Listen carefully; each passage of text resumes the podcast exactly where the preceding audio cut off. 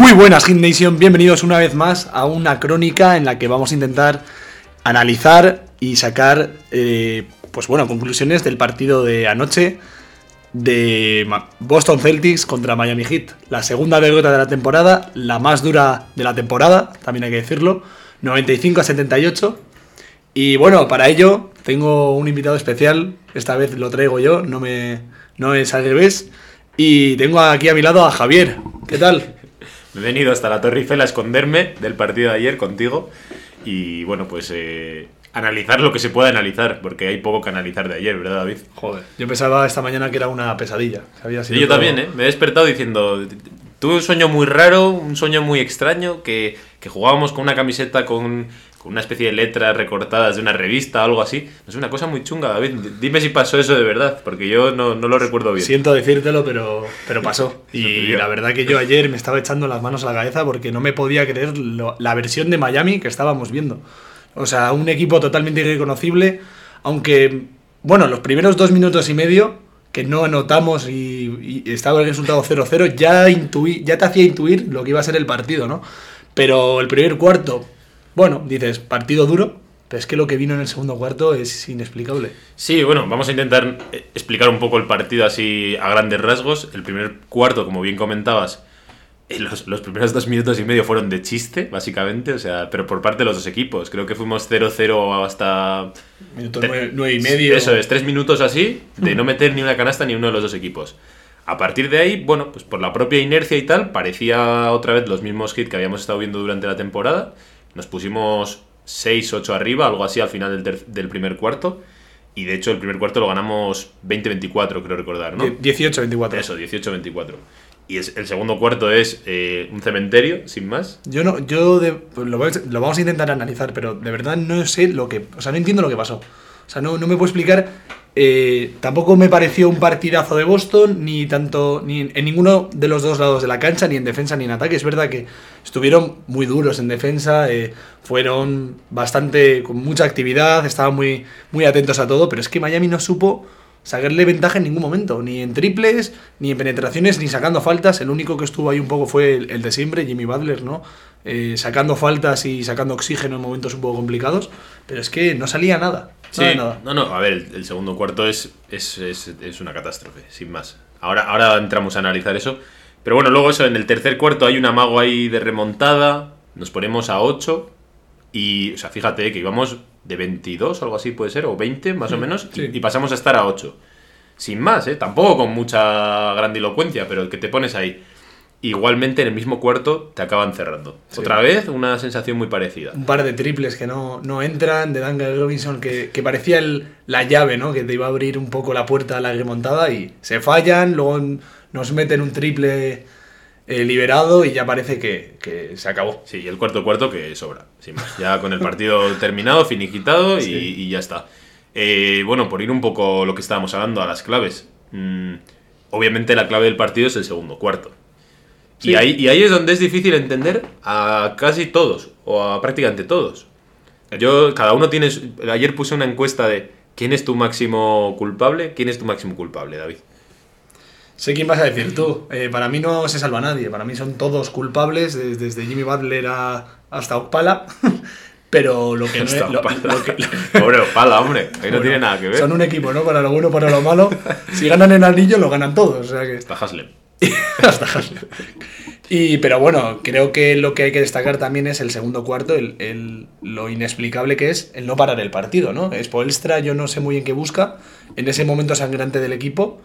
Y, y también hay que, hay que señalar al banquillo. Sí, a ver, a mí me la has quitado. Yo iba a señalar el que más a, a pero porque, porque puede haber momentos en los que el equipo colapse, por lo que sea. Quiero decir, esto es una temporada súper larga, vamos a tener un montón de partidos, algunos más fáciles, otros más complicados, días que te salen las cosas, días que no. Ahora, lo que no puedo llegar yo a entender es que estaba pensando Spoelstra porque el segundo cuarto, yo no sé cuántas veces pide tiempo muerto, pero yo creo recordar que pide uno a falta de dos minutos cuando ya estaba- roto. Ya estaba, era tarde. Y mientras tanto, era como ver todo el rato lo mismo. Es decir, ver a Boston metiéndote canastas con relativa facilidad o todo el rato como faltas desde la desesperación del equipo, haciendo faltas tontas, ¿no? Una y otra vez, y yendo a la línea de tiros libres. y en ataque una sensación de caos. De decir, desastre, como un desesperados. montón de pero- pérdidas. No sé cuántas pérdidas hizo Obama de Bayo en el segundo cuarto, seguidas. Hizo 3, 4. Y, y- y además encontraban tiros muy liberados, nos hacían mucho daño. Y es que en ningún momento paramos el partido, vamos a reestructurar un poco el sistema, vamos a ver qué está fallando. Nada, nada. El partido seguía y nos iban sangrando cada vez más. Yo creo que Spoelstra se la jugó. Se la jugó a, a que el equipo fuese capaz de madurar él solo, ¿no? Y que encontrase su propia resiliencia. Pero es que al final salió mucho peor, porque la moral acabó mucho más tocada. El problema que se podía haber parado fue agrandándose muchísimo más. Y entró todo el mundo. Yo creo que nos lo contagiaron, porque los jugadores y los aficionados, en una especie de desesperación, en un segundo cuarto. Que es lo que a mí más me duele. A mí lo que más me duele es que era un segundo cuarto. Y de hecho se demostró que sin mucho, en el tercero se podía, te podías haber reenganchado al partido Sí. perfecta. Sin nada, ¿eh? Sí, sí, y hubo un momento en el que mete Lauri un triple y, y se volvió loco el banquillo, que me volví yo loco aquí en casa, que estábamos viendo juntos, y dije, joder, es lo que me faltan, un poco de sangre, el, el- el que se lo crean, el que, el que no está perdido, joder, estamos ahí a, a 8 puntos. Claro. Pero había Y- una sensación ah, de derrota en el ambiente. En el segundo cuarto, y bueno, y, y después de ese momento de lucidez que, que parecía que Miami iba a volver, eh, estaban derrotados, no había ni una buena cara. Jimmy Butler le veía súper apagado, Bama de Bayo igual. Lauri sí que le vi más activo, pero tampoco le salieron las cosas ayer. eh, Desde el inicio eh, no se encontró, no supo llevar al equipo, muchas, muchos fallos, imprecisiones, y es que no salió absolutamente nada. Por dar un par de datos simples del segundo cuarto, eh, hay un 35 de parcial para Boston y, un, y el cuarto es un 33-9. Y de hecho es el único cuarto que pierde Miami, que es lo más increíble ¿eh? del partido. Los demás, el tercer cuarto lo empata, pero el cuarto y el primero lo gana. El, eso es, eso es. Es decir, quiero decir, no por mucho ni nada, pero que realmente todo el partido se puede resumir en el segundo cuarto Sí, y sí, ya está. duda, y yo duda. creo que todo el mundo, la sensación que tiene en la cabeza del partido es el segundo cuarto. O sea, todo lo demás, eh, un pequeño amago de a ver si hay vida, pero no mucho más. Y- yo y- y yo eso es lo que más me duele en un equipo veterano. Y que, y que luego Boston no hizo ningún partidazo. O sea, en Miami. En defensa sí. ¿eh? Miami lo- en defensa estuvo muy bien. Joder, Yo creo dejar- que- dejar a Miami en 78 puntos, o sea, es. Bueno, Sí. no, no Miami, pero dejar a cualquier equipo de, NBA en 78 puntos, algo has hecho bien. Lo que me luego. refería es a que sí que compro el punto de, de que Miami pierde el partido. Sí. Pero también creo que Boston hace muchas cosas bien. Creo, Sí. que, creo que Udoka le gana la partida a Spoelstra, cosa Sí. que no- yo creo que nadie esperaba.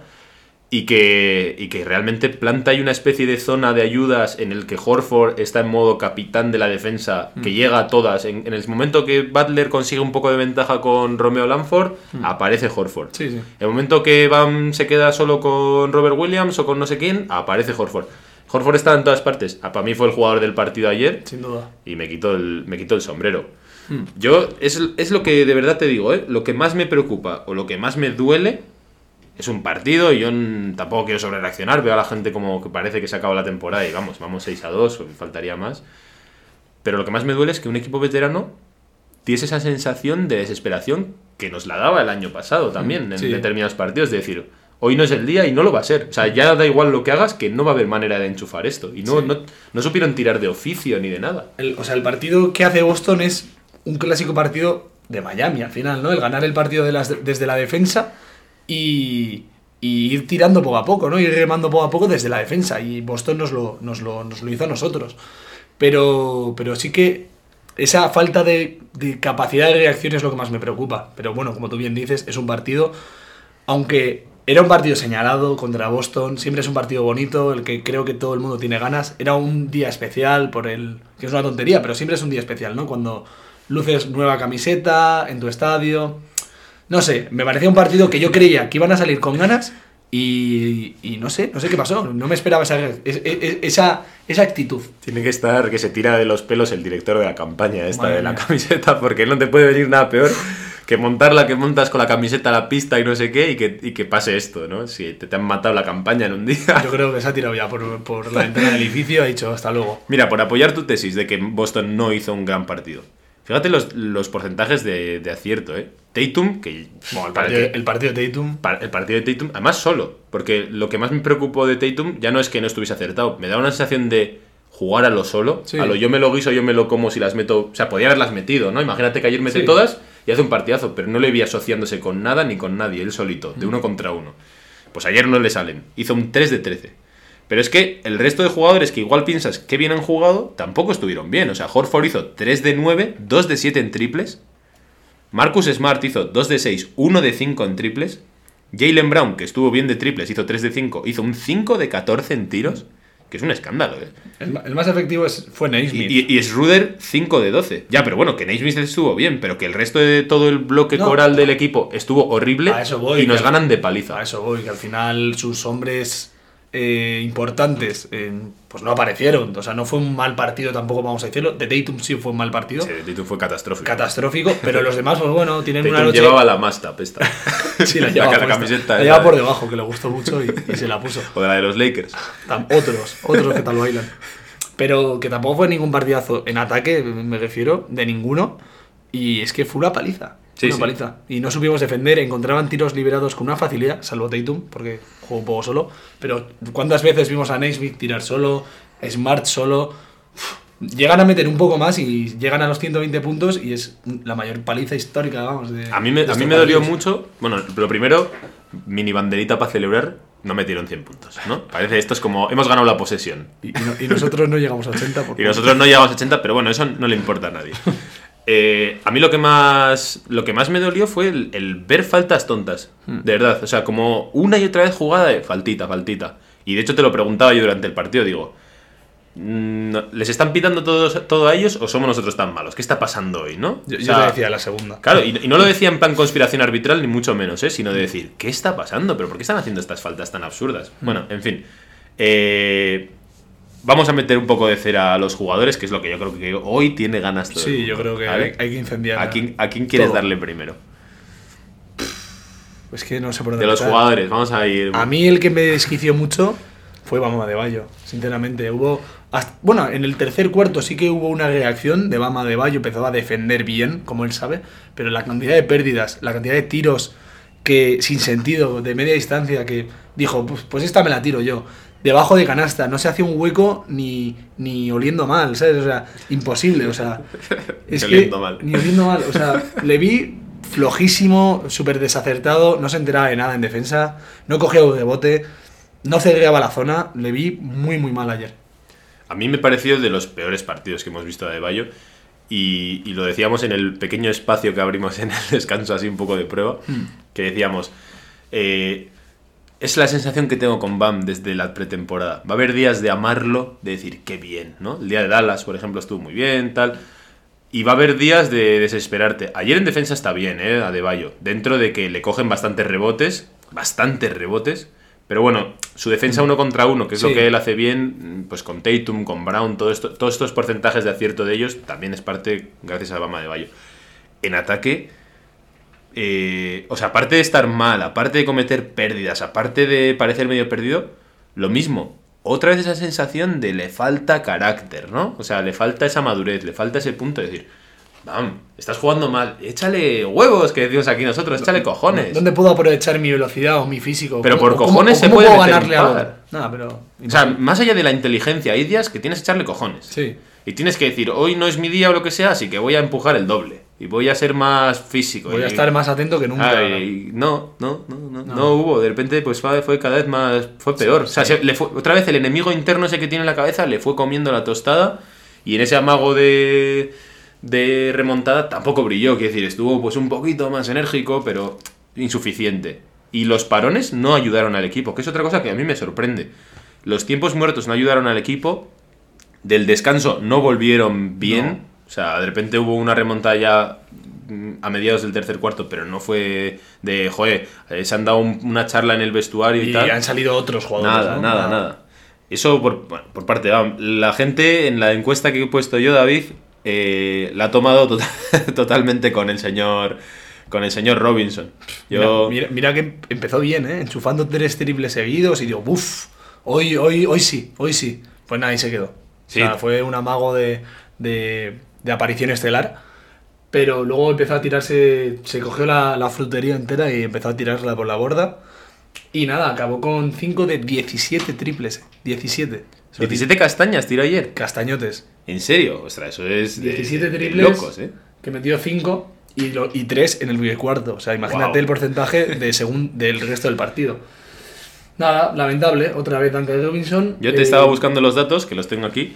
La gente ha decidido quién, quién ha sido el peor de hoy. Y decidieron que Duncan con un 43% y el segundo de Bayo con 21%. Es decir, muy lejos. Yo, yo he participado en ese porcentaje de Duncan. De Duncan, tú también lo has señalado. No sé, sí, es que me daba igual. Y dije, bueno, Duncan, venga. Lo peor, lo peor de Duncan, bueno, a mí hay una cosa que no me gusta mucho del rollito que tenemos los, los fans de los hits, que es que a la mínima derrota estamos cuestionando todos los contratos que hemos dado. En plan, todo el rato a Robinson le persigue el, este tío no vale 8, 18 millones, 19, los que sean. A De Bayo, este no es un máximo, este... eh, o sea, cada derrota, el, el mismo... El mismo run run a Sí. mí me agota un poco, pero bueno, entiendo que es algo que vamos a tener que convivir también con ello. Pero a Duncan sí que es verdad que se le nota falto de confianza, que es algo que llevamos diciendo durante la temporada. Desesperado, mm, fuera del partido muchas veces, muchos minutos en pista sin aportar Nada. nada. Y luego faltas tontas. Ayer sí que le vi la versión que le llamó Jimmy Butler el otro día de, de Dumbest. De Dumbest Player in, in the Leagues, Duncan Robinson. O sea, es que es- fue, le veía tonto. O sea, le veía haciendo, cometiendo errores estúpidos y me desesperó un poco ayer. Sí, a ti, yo, yo creo que a ti y a todos. Ya, ya, bueno, sí. Y además, tuvo, lo que comentamos, tuvo varios triples otra vez liberados de tirarlos muy Eso. mal, ¿eh? No mal, muy, Muy mal, mal, de, ¿no? de- de tablerazos. sus, sus ¿eh? castañas. Y mira que es lo que, lo que decíamos al principio. Hubo dos triples, creo que recuerdan en el tercer cuarto, que nos ponían ahí ya a 6 o a 5, que estaban li- estaba liberado y era como, joder, tienes que meter esas, tío. Claro. O sea, me da igual que falles otra, pero esa la tienes que meter, que estabas solo y nos metía en el partido. Solo con que hubiese metido dos de los liberados que tuvo, no te digo de esas difíciles ni nada. Es que te, se hubiese puesto Miami a dos. Pero bueno, no es el único culpable, ¿eh? No, que no, también no. te digo que la gente la ha tomado todo con él. El que también tiene mucha parte, mucha parte de culpa es el sexto hombre este eh, que eh, parecía que iba a ser el sexto hombre y ayer no apareció. Tyler Hero ayer estuvo fatal, el peor más menos del equipo suyo con menos 32. Ahí es nada, ¿eh? Fácil, ¿eh? Yo volví a ver, o sea, la gente no ha comentado mucho, pero yo vi mal tanto a Duncan como a Girro en defensa. En defensa, ¿eh? Vi que Boston se emparejaba con quien quería y, y estos me, me recordaron al año pasado muchísimo. Encontraron muy fácil. Ese es mi fantasma, el del año pasado. Pero Ya. el- sí, o sea, como alineaciones con los dos en pista, buscarles falta, no sé qué, falta tonta, ¿eh? De buscártela muy fácil eh, y eso desconectarte también del ataque. Porque de hecho yo creo que, que cuando empiezan a perder confianza en defensa, en ataque están más desesperados, ¿no? Sí. Y, y a ambos les pasa muy parecido. Yo creo que ayer Tyler también estuvo muy mal. Y las cosas se dicen, ya está. Ayer Tyler no tuvo su día, se hizo un 3 de 11 en tiros y 0 de 4 en triples, como has dicho tú, con el peor más menos del equipo. No pasa nada, que es un partido, pero sí. que se jugó mal, es algo que, de lo que hay que aprender y, y es que librarse aquí no se libra prácticamente nadie, ni, ni, ni el propio Jimmy, ¿eh? Decir, No, no. Por lo menos sacó esas faltitas de listo, que es lo que comentabas. Que vienen bien para remar, porque quieras que no, cuando vas 20 abajo prácticamente o 18 y no, no metes nada, irte a la línea de tiros libres, tal, tal, no está mal. Que falló bastantes tiros libres, Falló, ¿eh? falló mucho, sí. Y de hecho en momentos así un poco importantes también, por cuando nos estábamos acercando al principio, que de hecho se hizo 4 de 8 en tiros libres. Eso iba a decir justo. Y luego también se tiró cuatro triples ce- pues, y no metió Y lo- ninguno. los triples... Sin yo soy... sin, sin ningún sentido. Claro, yo sí soy muy fan de que Jimmy tire de 3 y que siga intentándolo. Ahora, la selección de tiro de 3 de Jimmy es mala. Sí. No sabe, o sea, aún como no está acostumbrado, no sabe cuándo tiene que tirar. Muchos triples de Jimmy cuando no hay nadie al rebote, nadie. O sea, decir, mm, o entra, que no eres un gran tirador y lo más probable es que no entre, o no hay nadie cargando el rebote. Entonces, no sé, muy falto de, de ritmo. Me, me recordó casi a- al malo Linick. Cuando tira esos triples hay un poco de, venga, Al- llego, al- me la tiro. Al borracho Linick. Sí, de decir, pero, pero ¿por qué ahora este triple, no? O sea, si lo metes eres un top. De hecho, me acuerdo que lo metió contra Charlotte. En el partido de Charlotte mete uno también en transición. Correr, llegar y plantarse y para adentro. Y me acuerdo yo mismo en la crónica de decir, no es un triple que me haya gustado porque no es un triple que vea yo replicable. Tienes que meter los que te dan espacio, estás solo. No uno de que llegas, corres, la tiras, no hay nadie al rebote. Pues si lo metes, eh, la ola. Pero si no lo metes, pues como ayer, de, de dar, pues no sé, de, de que el, de que el partido necesitaba una reacción y, y obviamente pues no... No, no llegó por parte de nadie. Al final, también te digo que si hay que perder un partido, a mí me gustan que sean así. O sea, no, no me gustan los partidos Destrucción que nada, total. llegas al final y lo has peleado, pero ah, te han faltado un par de detalles. No, no. Me gusta el apocalipsis y, y- y- y que haya Que arda todo. Y, que haya que arda todo y así ya el siguiente partido volver en cuenta nueva y, y a ganar. Porque al final en este partido no ha salido nada, ¿no? O sea, se ha perdido un partido que no salió nada. Pero si en un partido que tienes allí mide 40 puntos lo pierdes, o a, pues a quien sea, a Tyler Hill, pues es como, joder, tío, ni metiendo 40 puntos hemos ganado. Pues mira, pues si no ha salido nada, no ha salido nada. Ya Ayer está, la gente decía- eliminamos, pensamos que es una pesadilla y ya está. Ayer la gente decía eh, que, que- que les gustaba más ser underdogs. Hmm. Ya está, ya está. Conseguido. Además, no lo veían ayer. ¿eh? estamos trabajando en Ahí decían, no, es que como que es imposible ya quitarnos la vitola esta de favoritos. Ya está. Una, una paliza. Dando unas sensaciones horribles en De- casa. De un y, Boston que ve. Y ya salen todos de la cueva para decir, ¿veis cómo este equipo, no sé qué, están inflados, Babel Fluke, no sé, todo lo mismo. Venga, ya está. Ya Ya, somos, ¿eh? ya, Como- ya somos underdogs. ¿Cómo le buscó las cosquillas a Alien Brown, eh? A, a Tyler. Sí, esa, eso es, ojo, ¿eh? Es que hay muchas rencillas entre estos Sí, dos sí, equipos, ¿eh? Para que luego digan que no, que no hay morbo en este partido. Por si acaso alguien no lo sabe, Tyl- eh, Jalen Brown le llamó Bubble Boy a Tyler Hero, y seguro que la próxima vez le, le coge con ganas. El, el último quizá del que me gustaría hablar es de Kyle Lowry, que no hemos hablado nada de él, y ayer se sumó al resto del equipo, no, no supo marcar el ritmo, No. que sobre todo yo creo que es lo que más le hacía falta al equipo, un tío que pone pausa, venga, Cabeza, un poco de. como Jimmy, ¿no? Lo de sacar las faltas o alguna cosa, ¿no? Venga, ahora vamos a jugar así, asá, ponte tú ahí, tranquilos, que tengo yo aquí más años que Que- he estado en tres guerras mundiales, ¿no? Que suelen decir. O sea, tranqui. Y yo a ese, ese Lauri no lo vi. Sí que es verdad que no me pareció uno de los peores. No, de hecho para mí fue el, el único que El mostró alma. actitud. Y, y el alma de la mini remontada me pareció. Kyle Lowry. El triple lo mete él, que, que metió a todos otra vez en el partido, les metió toda la intensidad. Y para mí fue el mejor en, es- en ese único aspecto de actitud y de, y de que se le veía que quería ganar. Los de- pero es que su partido, cero organización, se le veía impreciso, eh, no encontró no encontró el sistema de ganar ventajas. mm, luego metió seis puntitos, o sea, no aportó de- prácticamente nada. Dos de 9 en tiros, dos de 7 en triples, o sea, fatal. Mm. Y, y por ya lo- la última noticia mala, que ya lo que Ah, le faltaba, sí. se, se cebaron con el propio Robinson ayer, Joder. que coge y, le, y lesiona a Kyle Lowry. Sí. Veremos de qué alcance. Miami lo que ha dicho es que, que- que hoy se sabrá más. Que bueno, tampoco creo que se sepa mucho más hoy. Yo creo que hoy le harán la típica MRI. Se sabrá si es negativo o positivo. Dirán, bueno, iremos viendo day to day, que es lo que suele decir Spoelstra, como con Struz. Iremos viendo, ¿no? Mm. Iremos chequeando. pa- Y algún día volverá. No sabemos si ese algún día es dentro de tres días con Utah o dentro de tres semanas. No sé. Ni idea. Pero bueno, tam- también te digo, o sea, yo no soy para nada fan de esa desesperación. Y por eso no me gustan tanto estas derrotas, porque parece en plan apocalipsis, se ha acabado todo.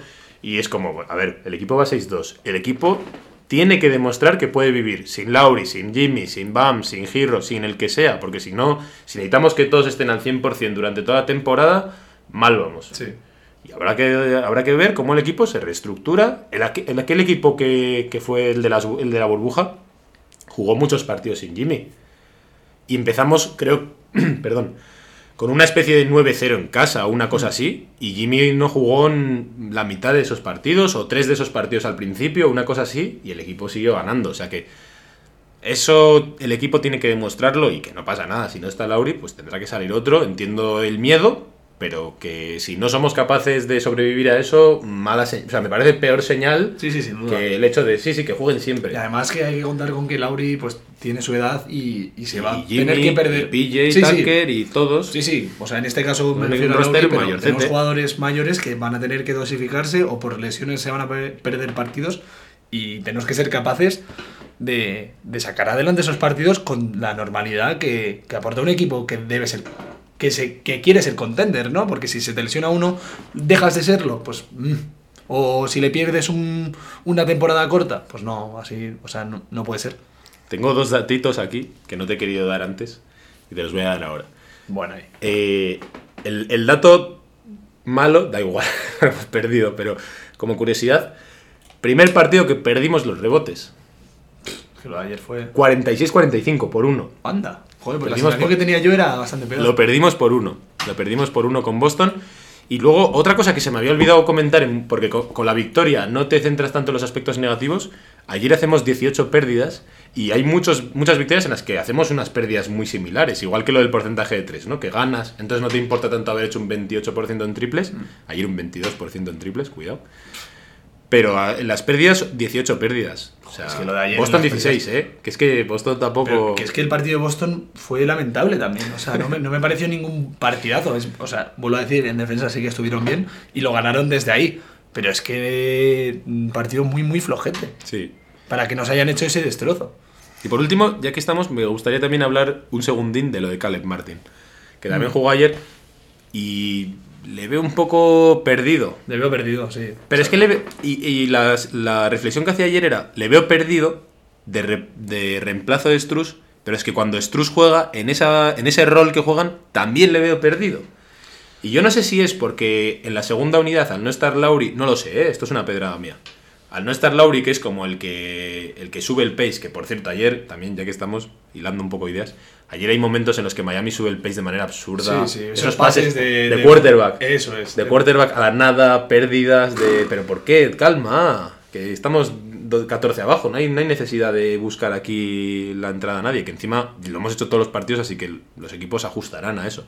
Pero bueno, volviendo a lo de antes, yo no sé si es porque no está Lauri y, y falta correr, que yo creo que a Caleb Martin correr ya hemos visto que es un buen, buen finalizador en transición, y creo que a Struz también. Sí. Porque creo que en transición, tanto para acabar en entrada o en mate, pero también para el triple ese de llegar corriendo, me planto y tiro, en Sí. estático En- les en cuesta estático en más. sistema no, saca- no suelen sacar eh, ventajas. O sea, al final a ellos les gusta coger ataques rápidos y, y ahí es donde se les donde brillan más. Pero, pero es que Caleb Martin ayer, vamos, no sé ni sus números ni los quiero saber, pero fue, fue totalmente intrascendente. saber. Tuvo, tuvo una, una penetración que por poco entra y falló los dos tiros libres, creo, o algo así. Te, te adelanto, cero puntos. Pues ahí está. Solo me acuerdo de esa entrada que le hacen falta y falló los dos. Sí. O sea que.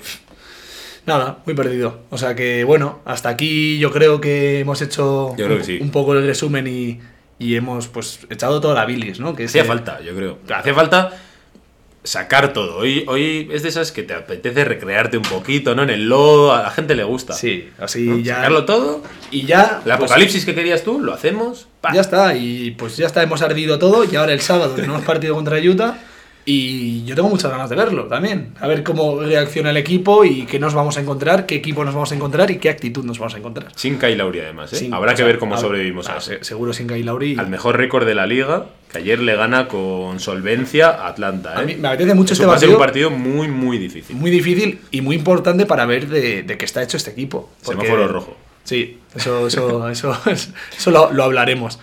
Y nada, entonces, pues hasta aquí la crónica de hoy. Y espero que os haya gustado. Y el sábado contra Utah, bueno, pues el domingo tendréis la crónica de ese partido Del profe Pedro. del profe Pedro. O sea que nada, la tendréis ahí para, para al, profe, disfrutarla. al profe solo le damos derrotas, así que lo más probable es que perdamos.